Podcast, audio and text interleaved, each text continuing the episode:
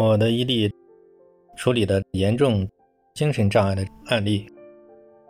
仅供大家参考。这个案例呢，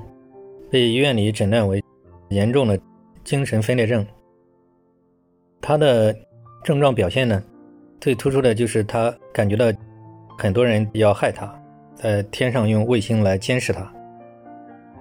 他讲了网上的很多指名道姓的一些人。然后他整天关注网络，躲在屋里，惶惶不可终日。他的起因呢，是因为他这个婚恋情感出了问题，就是一个男孩，他的男朋友吧，也算是吧。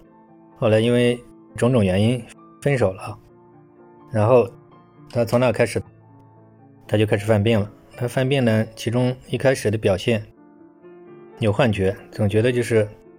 她那个男朋友就在她家楼下，甚至经常跟她讲话，有种种的表述，然后她深信不疑。后来就可能是因为她这个生活当中呢，人际关系处理不善嘛，就泛化到别人想谋害她，然后她就是封闭在家，什么都不能做，社会功能完全丧失，然后每天惊恐不安。这个案例呢，我大概是第一个月的时间，就是用各种手段叫他的家人，就是协助他先处理他的这种情绪问题，想尽办法把他带出去，然后用各种的综合手段，比如旅游啊，各种体育活动啊，就是设计了一个适合他的，比如出去逛街购物什么的。就是他的兴趣，然后在中间呢，就是给他保持一定的电话沟通。电话沟通呢，就是不要纠正他的幻觉，就是顺着他，给他一种宣泄，给他一种安全感，消除他的恐惧，消除他的压力，然后再不断的去解答他的担忧，在针对他的幻觉。然后用他的语言，不断的给他澄清，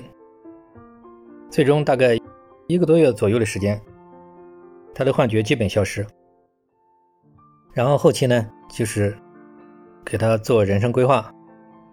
在走向他的理想的过程当中，他遇到了很多障碍，然后在整个成长过程当中，他遇到的所有的障碍，主要的障碍要一一给他化解。整个过程给他一种支持、良性的一些理念啊，对人、对事、对物啊，怎么处理啊？在他成长当中，经过这样，包括对他的幻觉的这种，利用专业的心理学技术，利用他的这种语言，反复的给他化解和澄清，最终他从这种白日梦里醒过来，然后整个人也能说话了，也是正常了。从一开始他是完全不跟任何人讲话的。嗯，然后每天都是惊恐的目光，大概总共用了不到三个月的时间吧。最终他就是从外观上家人的反馈都跟正常人基本上没什么两样了，只是偶尔还有一点怀疑，偶尔还有点胆怯，社会功能各方面也基本恢复正常。通过我们这种心理辅助的治疗过程当中，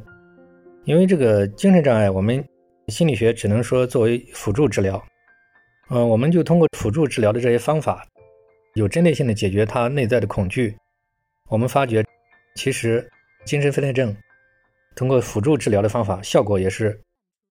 在现实当中发觉还是非常的好的。嗯，我还有其他一些案例，今后会陆续给大家分享，这仅供大家做参考。